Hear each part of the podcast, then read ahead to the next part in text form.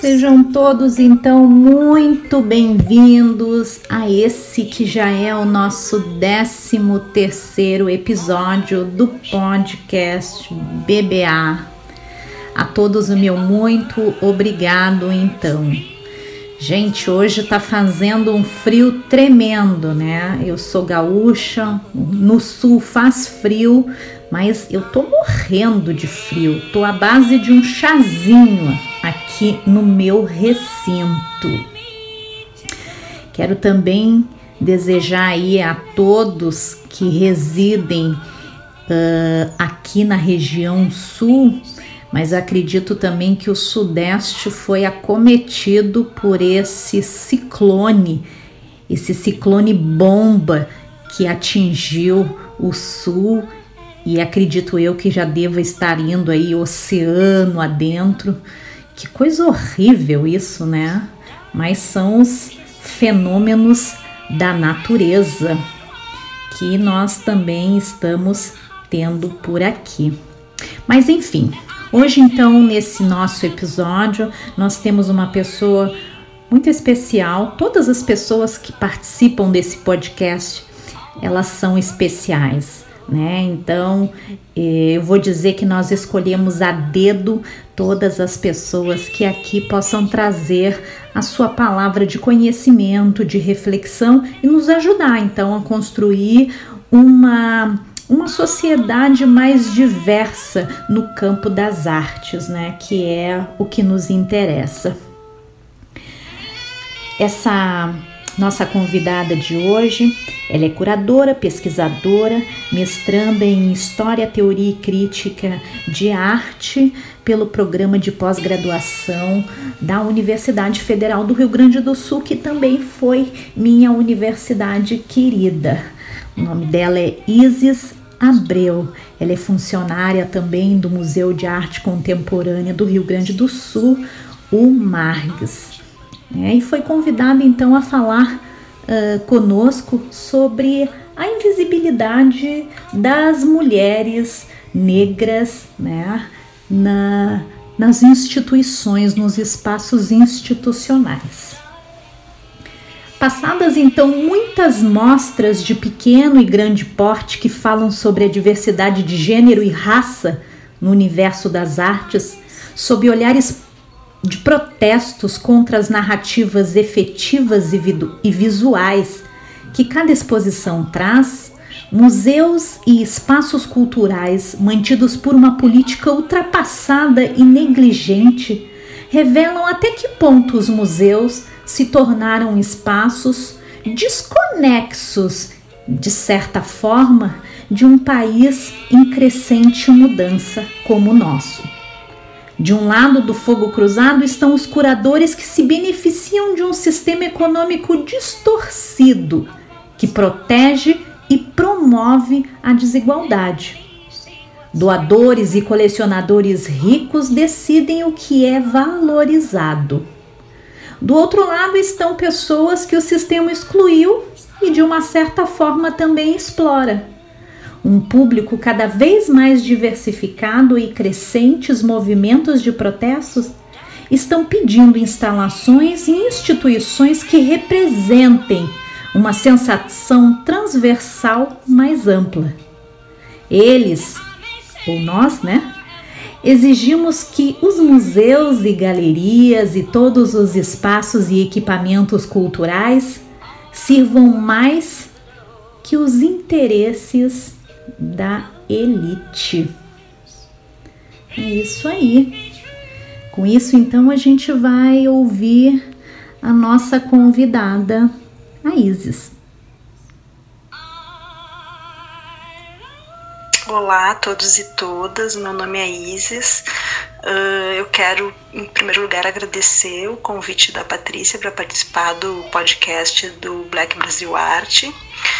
Uh, para debater esse assunto tão urgente que é o sistema excludente das instituições de arte, sobretudo na perspectiva da exclusão de mulheres negras a ausência de mulheres negras uh, ocupando espaços institucionais escancaram o lugar que a mulher negra uh, ocupa na sociedade, ou seja, a base da pirâmide de estratificação social. O meu nome é Isis Abreu, eu sou pesquisadora no campo de História, Teoria e Crítica de Arte. Uh, sou bacharela em História da Arte, ambos pela Universidade Federal do Rio Grande do Sul sou curadora e servidora uh, pública no Museu de Arte do Rio Grande do Sul. Acho que é um pouco prematuro, né, a gente uh, pensar perspectivas em relação às instituições de arte, relação às instituições de arte e os equipamentos de cultura.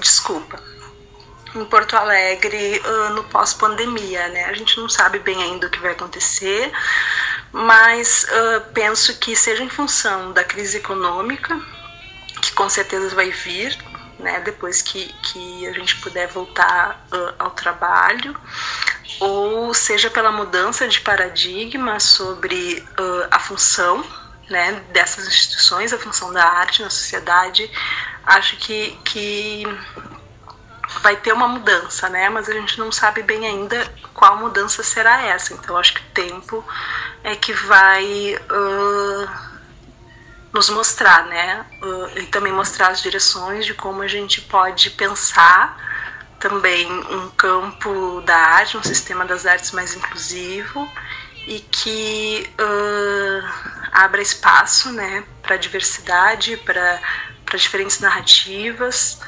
enfim, acho que acho que é isso, é um pouco é um pouco a gente não sabe bem o que vai acontecer, mas a gente sabe o que a gente quer, né? Que é, é isso, que uh, maior equidade uh, para mulheres, né, mulheres negras também uh, possam atuar no interior desse sistema.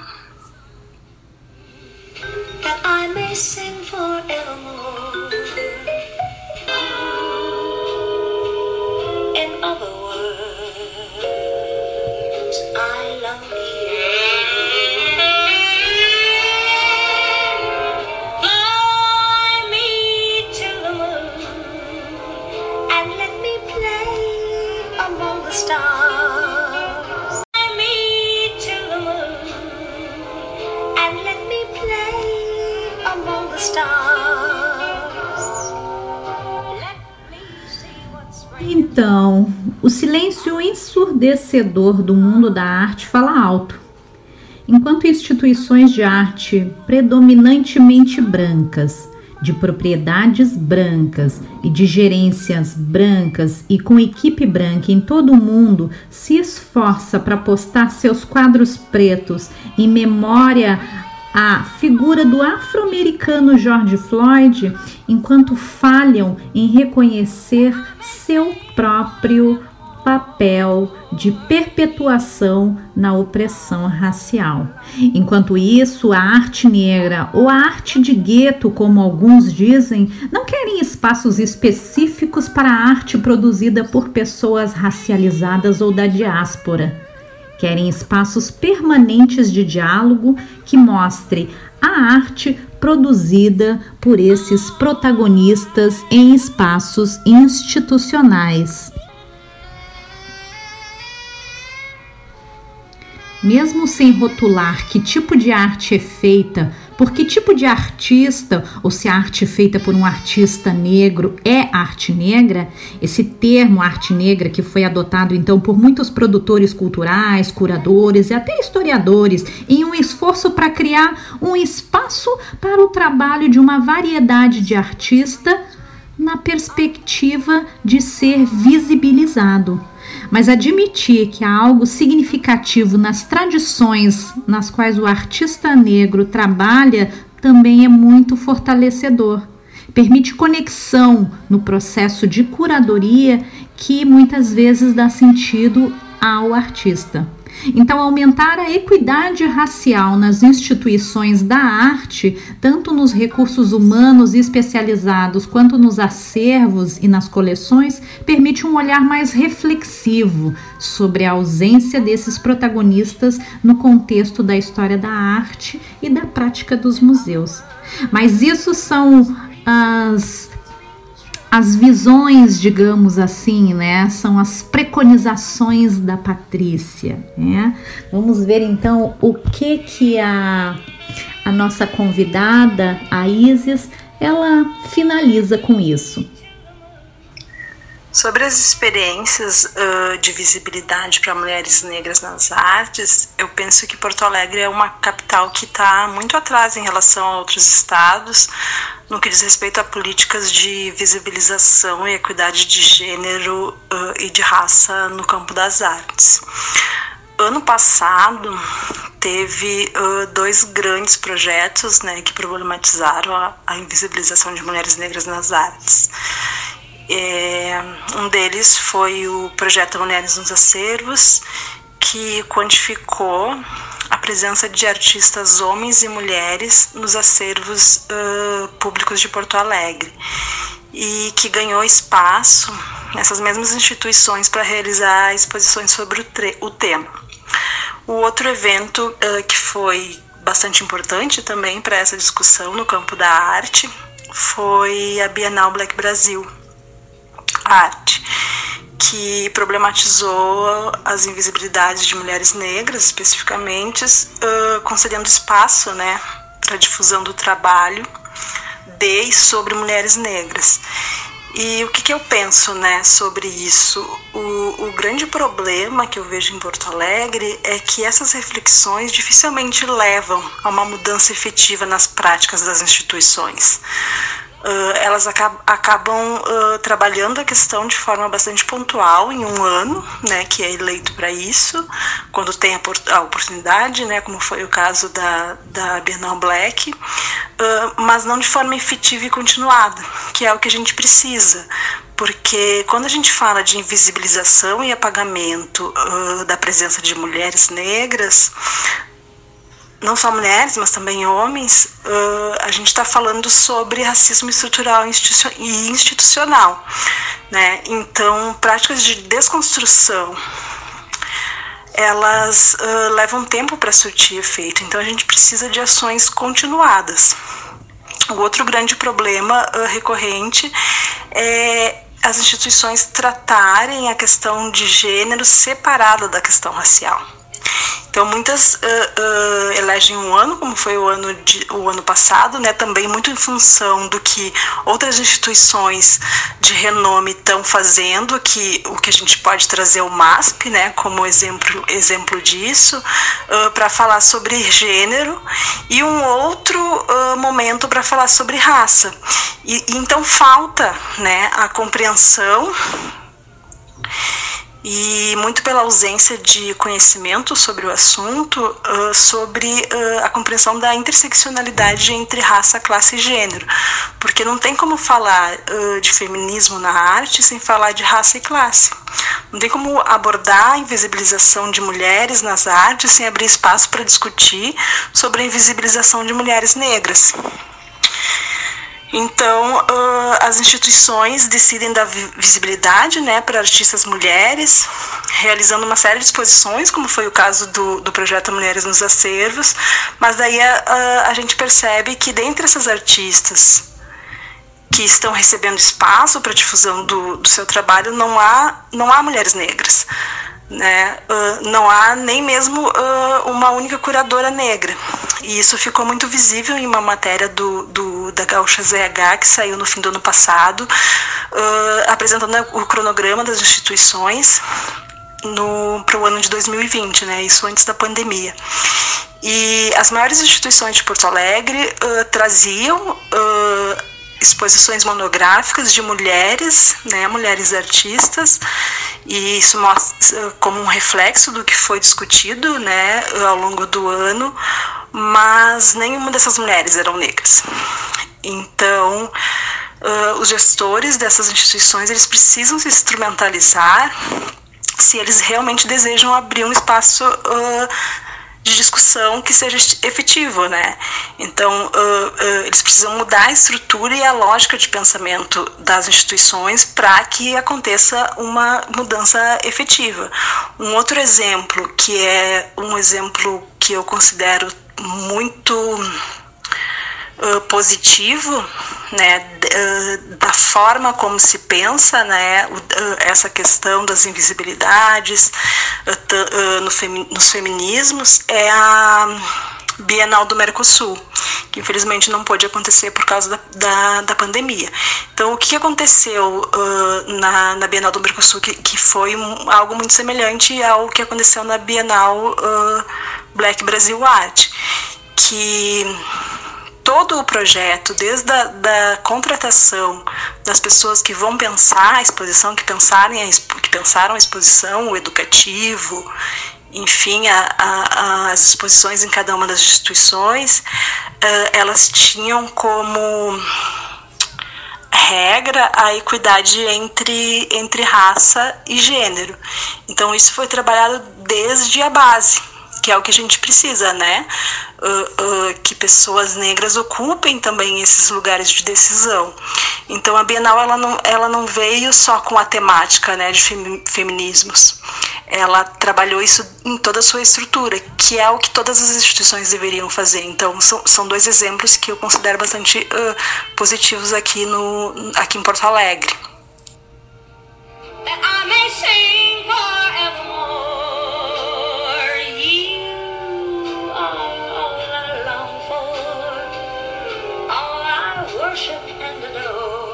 considerações finais da nossa querida Isis.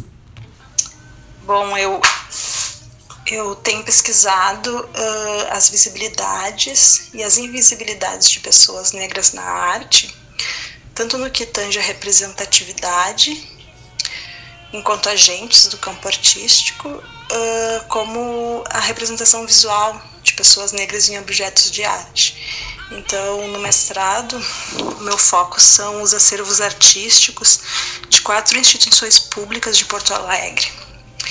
Uh, os dados eles são tão reveladores quanto revoltantes. Uh, artistas negros representam uma ínfima porcentagem dos acervos das principais instituições públicas de Porto Alegre. A representatividade de pessoas negras nesses acervos não chega a 2% do total de artistas que entregam, que integram as coleções. Uh, então, no Margues, que é o local que eu trabalho, por exemplo, uh, até o início do ano passado, dos 1.034 artistas que integram o acervo da instituição, apenas 26 são negros. 26 só. E desses 26, nós temos apenas duas mulheres negras.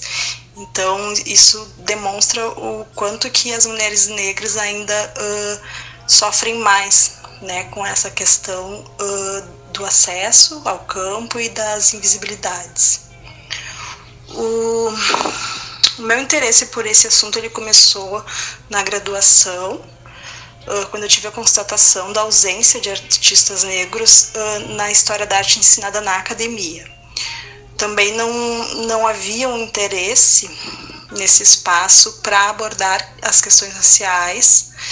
E isso ficou muito evidente para mim em uma disciplina em que, eu, em que eu fui desencorajada a trabalhar com arte afro-brasileira no âmbito da curadoria. Mas uh, veja bem, Patrícia, o problema não é que não existam artistas negros. O problema é que eles atuam uh, nas fronteiras do sistema das artes, não tendo o mesmo acesso e legitimação que os artistas brancos. Então foi, foi em razão dessas invisibilizações que eu me voltei para a pesquisa de artistas negros e suas representações. O meu trabalho de conclusão de curso uh, em História da Arte teve como objetivo lançar luz sobre a produção de um artista negro aqui de Porto Alegre, que atuou na década de 80, mas cuja memória passava por um avançado processo de apagamento.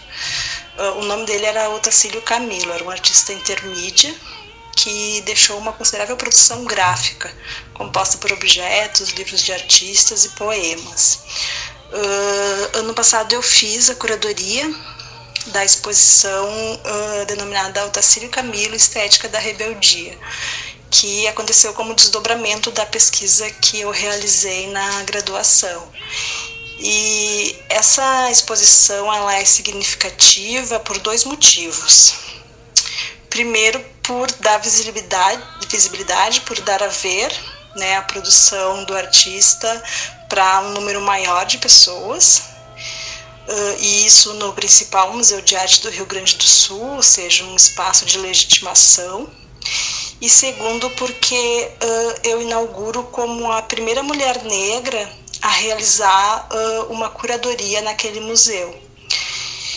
Então, isso de longe eu considero uma honraria, né? Na verdade, isso revela o quão estudante é a instituição. Aí a gente pode se questionar: e se eu não fosse servidora do museu, será que eu teria tido esse espaço? Uh, acho que é algo que as instituições elas devem começar a refletir, né?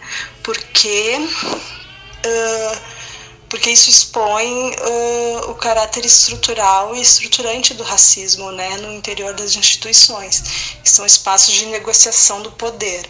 Então, uh, como diz o Silvio Almeida, né, a instituição ela reproduz as violências que naturalizam o racismo estrutural.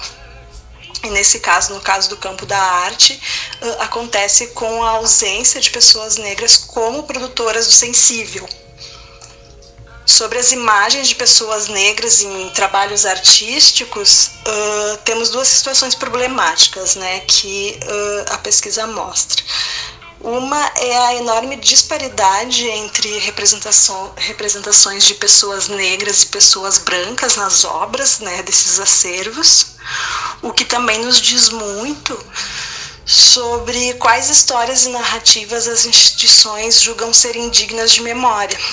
Então, os dados nos revelam algo que vem sendo sistematicamente elaborado na escrita da história e da história da arte no Rio Grande do Sul, que é o apagamento da presença negra e suas contribuições na formação do Estado. E também da, da, de pessoas negras uh, como sujeitos históricos, né? A outra questão ela diz respeito ao que a Patrícia Hill Collins chama de imagens de controle, que são imagens que criam lugares sociais para pessoas negras, que uh, nos impõem características que vão forjando o nosso modo de ver, o nosso modo de ver o mundo, uh, a nossa subjetividade, e não nos permitem ser outra coisa além daquilo que o imaginário social nos reservou. Então, uh, uh, a pesquisa ela mostra que são três as principais temáticas reservadas às pessoas negras nessas obras, que compõem os acervos dessas instituições, que são cenas de trabalho, a maioria, grande maioria, eu diria uh, 99% cenas de trabalho subalterno, as cenas de sensualização do corpo de mulheres negras e cenas sobre a religiosidade uh, afrodiaspórica no Brasil. Então, uh, o, o, que isso mostra, né? Uh, os indivíduos negros eles estão representados na grande, das, na grande maioria das obras dessas instituições como objetos de enunciação da visão da branquitude sobre o que é ser negro. Né? Então, estão representadas como objetos de trabalho, objetos de desejo e objetos de fetiche. Então são, são imagens que naturalizam e reificam o imaginário uh, reducionista sobre pessoas negras.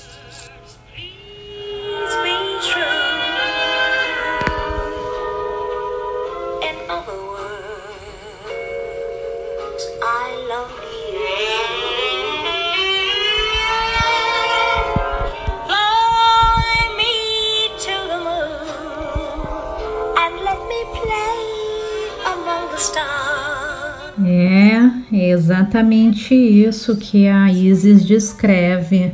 Nós temos ainda muito trabalho pela frente.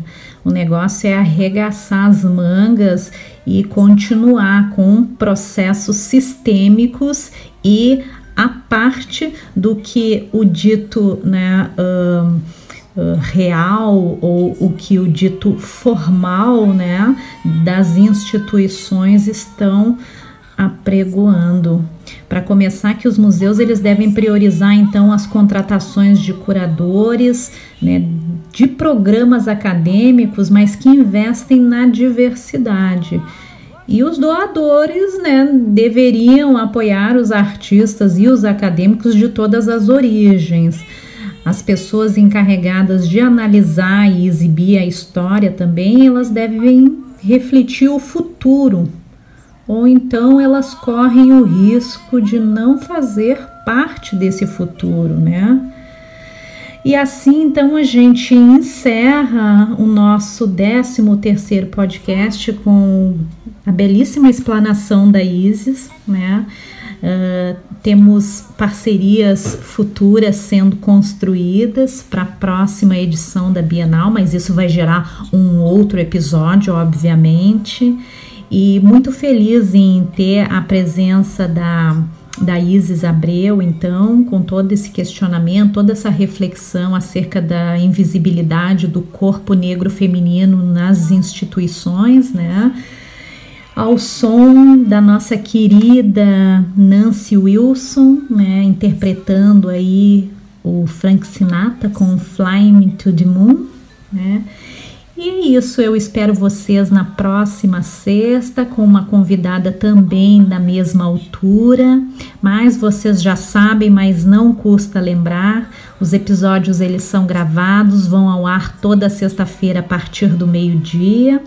Vocês podem acessar facilmente largando no Google e buscando podcast BBA, ou então vocês acessam diretamente as plataformas de streaming como o Google Podcast, Spotify, SoundCloud, Anchor ou até mesmo dentro do site da Black Brasil Arte barra podcast.